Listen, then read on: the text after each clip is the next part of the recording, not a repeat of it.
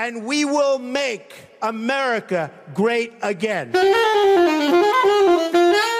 They're bringing drugs, they're bringing crime, they're rapists. I would build a great wall, and nobody builds walls better than me, believe me. Part of the beauty of me is that I'm very rich.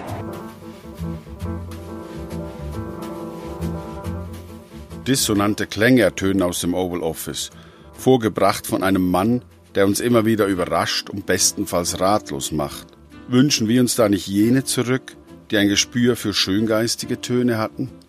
So feierte Obama den Internationalen Tag des Jazz 2016 im Weißen Haus. Oder denken wir an Bill Clinton, der während einer Veranstaltung im selben Gebäude mehr oder weniger spontan zum Saxophon griff und ein paar Bluestonleitern abfeuerte. Ob bewusst oder nicht, die beiden erwiesen dabei jener Musik die Reverenz, welche wie keine andere für Freiheit, Toleranz und Offenheit steht, dem Jazz.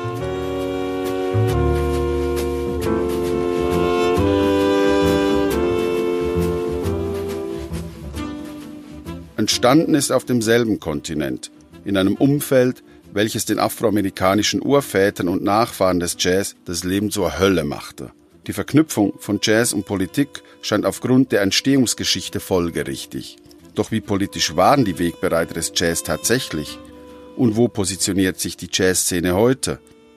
Die Grenzen der Freiheit oder wie viel Politik steckt im Jazz?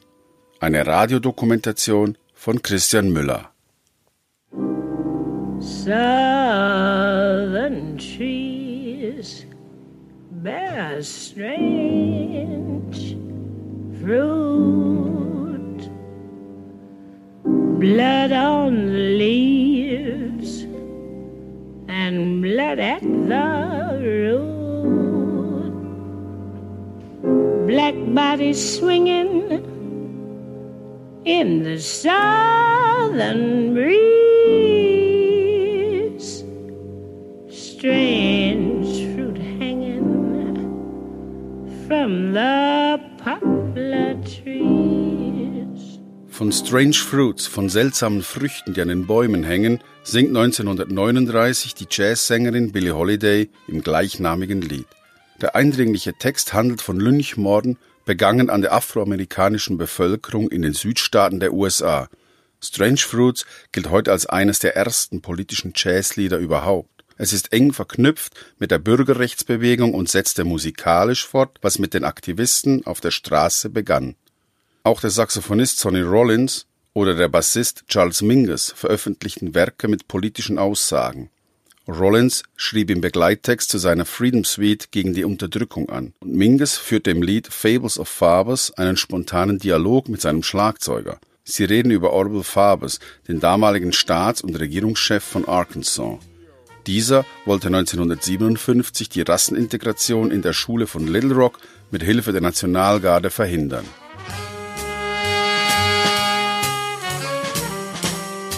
Nenn mir jemanden, der lächerlich ist, Danny. Governor Farbes. Warum ist er so krank und lächerlich? Er will keine integrierten Schulen. Dann ist er ein Idiot.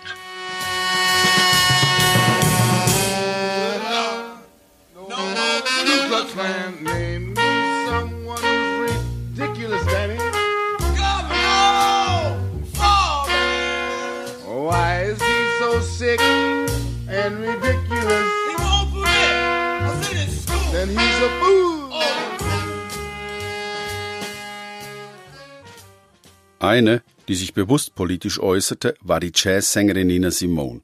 Sie litt unter den Anfeindungen und Angriffen gegen ihre afroamerikanischen Mitbürger. Auf die Nachricht vom Mord an vier kleinen Mädchen im September 1963 reagierte sie mit einem Nervenzusammenbruch. Gemäß ihren eigenen Erinnerungen wollte Simone an diesem Tag einfach nur losziehen und jemanden umbringen. Ihr Ehemann und Manager konnte sie letztlich damit beruhigen, dass sie ja gar nichts vom Töten verstehe. Sie sei eine Musikerin. Und so handelte sie auch. In einer knappen Stunde komponierte Nina Simone das Lied Mississippi Goddamn. Alabama's got me so upset. Tennessee made me lose my rest. And everybody knows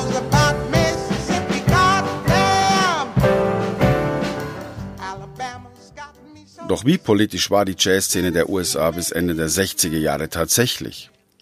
Waren diese Lieder Teil einer breiten Bewegung oder handelt es sich dabei um Einzelfälle, die aus der Masse an Unterhaltungsmusik herausstachen? Wolfram Knauer ist Direktor des Deutschen Jazzinstituts in Darmstadt, welches die größte Jazzsammlung in Europa beherbergt. Zur Verbreitung von politischen Aussagen in der Jazzmusik verweist er auf einen bemerkenswerten Umstand. Strange Fruit und Mississippi Goddam sind quasi Protestsongs. Ähm, Fables of Forbes war ja eher ein Zufallsprodukt. Ähm, äh, das war Protest, aber nicht unbedingt Protestsong in dem Sinne. Das sind sicherlich Einzelfälle, also es sind zumindest keine große Welle, die jetzt durch die Vereinigten Staaten gelaufen sei, wo man äh, mit Musik auch Protest ausdrücken wollte. Das wäre auch gar nicht gegangen, weil in den USA der Jazz immer eine Musik äh, war, die innerhalb der Musikindustrie stattgefunden hat. Und die Musikindustrie war eher darauf bedacht, ähm, mit dem Mainstream mitzuschwimmen. Und dann braucht es der Independent Producers, die sagen, das ist aber musikalisch so spannend oder das ist emotional so mitreißend, dass ich das unbedingt machen will. Und so war es ja auch bei den genannten Fällen, dass es dann halt äh, unabhängige Produzenten gab, die halt sagten, dass, na, das ist jetzt etwas, da halte ich meinen Kopf für hin, das setze ich jetzt durch. Das, das bringe ich auf ein kleineres Label oder auf ein Side-Label eines großen Labels oder aber auch ich überzeuge die, äh, die Chefs von einer großen Plattenfirma davon, dass wir damit jetzt rauskommen sollen.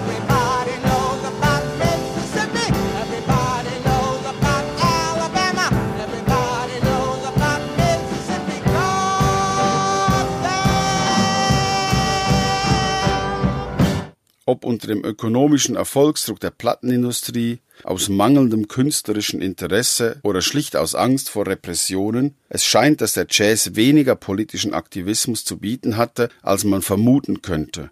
Doch gerade für den Free Jazz hielt sich das Gerücht von einer politisierten Musik lange Zeit hartnäckig. Der Bruch mit formalen und tonalen Traditionen führte zu einer musikalischen Selbstbestimmung, die gerne auf die politische Haltung der Musiker projiziert wurde.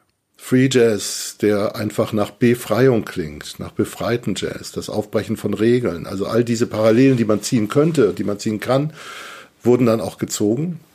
Aber es gibt, also ich will nicht sagen, dass es keine Zusammenhänge gibt, aber sie sind zumindest nicht ursächlich. Also sie sind nicht jetzt benennbar. Man kann nicht sagen, weil die Bürgerrechtsbewegung in Amerika dazu führte, dass äh, ähm, immer mehr Menschen nach Freiheit für alle riefen, ist auch der Free Jazz gekommen. Das war ganz gewiss nicht so.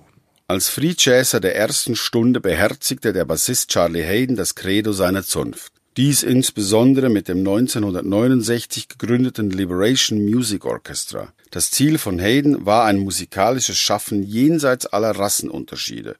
Ohne Texte, rein instrumental, interpretierte das Orchester politische Lieder gegen Krieg, Ungerechtigkeit und Unterdrückung. Die Taz bezeichnete es mal als die linke Eingreifstruppe des Jazz, denn man munkelt, Hayden hätte das Orchester besonders dann zusammengerufen, wenn im Weißen Haus ein Republikaner an der Macht war.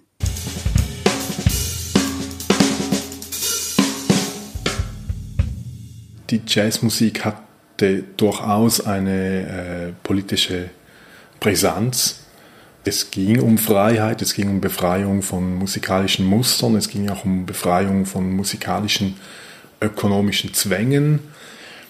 So wie ich das mitgekriegt habe, da, da hat der Jazz in, in meiner Generation keinen per se politischen Hintergrund mehr.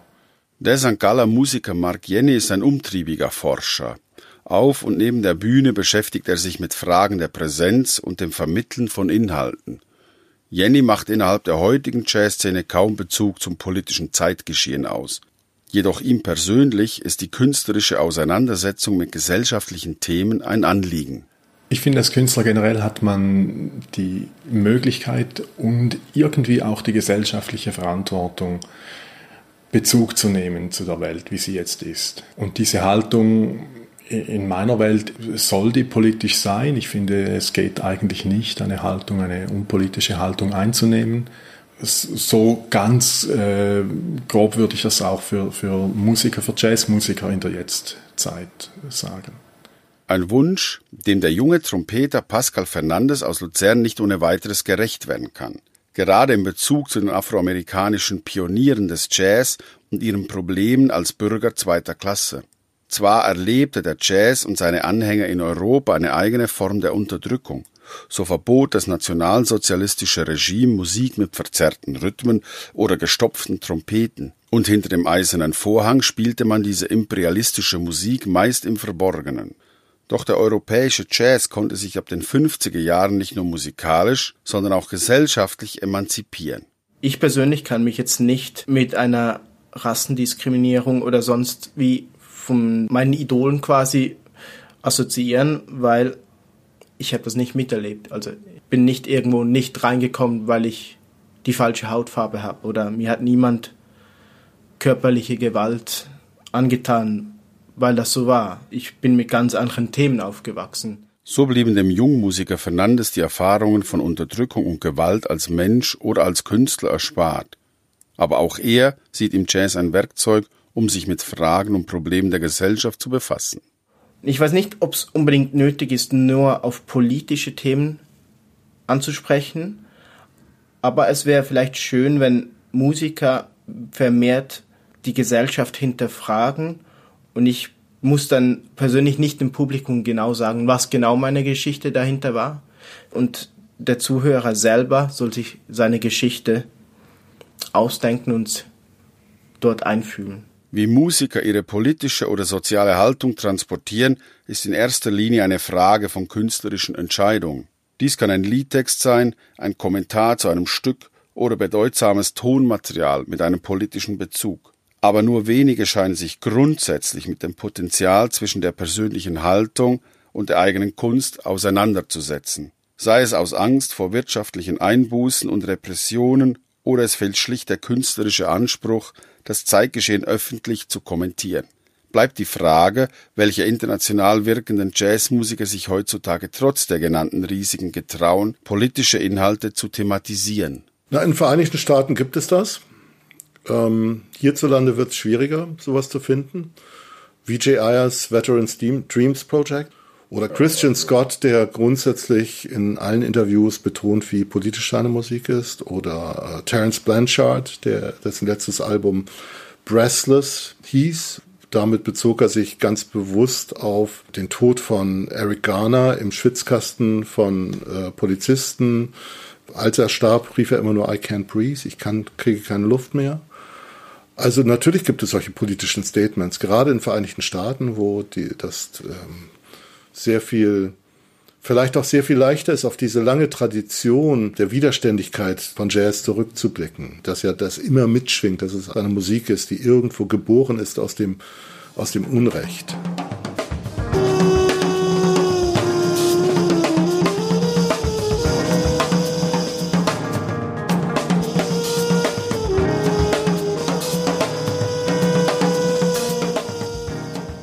KKPD is a song that was composed uh, from an experience that I had in New Orleans with a group of police officers uh, that pulled me over one night for no reason and attempted to emasculate me.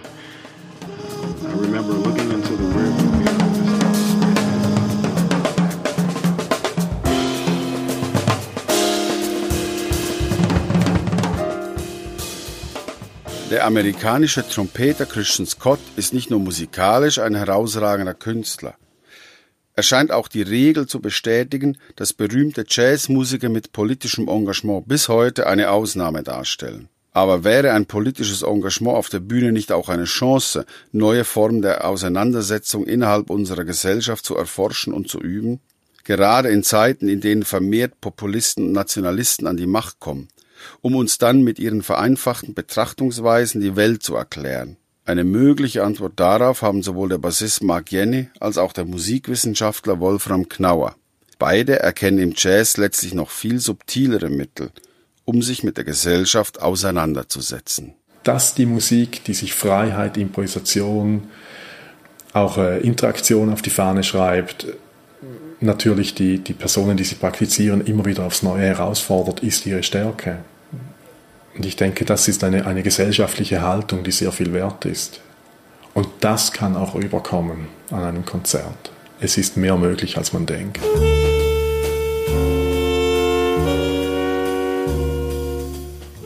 Ich glaube, wenn alle Menschen sich selber so stark erforschen, wie Jazzmusiker das machen müssen, um gut zu spielen, dann wäre die Welt schon eine bessere, weil man dann nämlich nicht nur in sich selbst hineingeht, sondern auch andere Menschen besser versteht.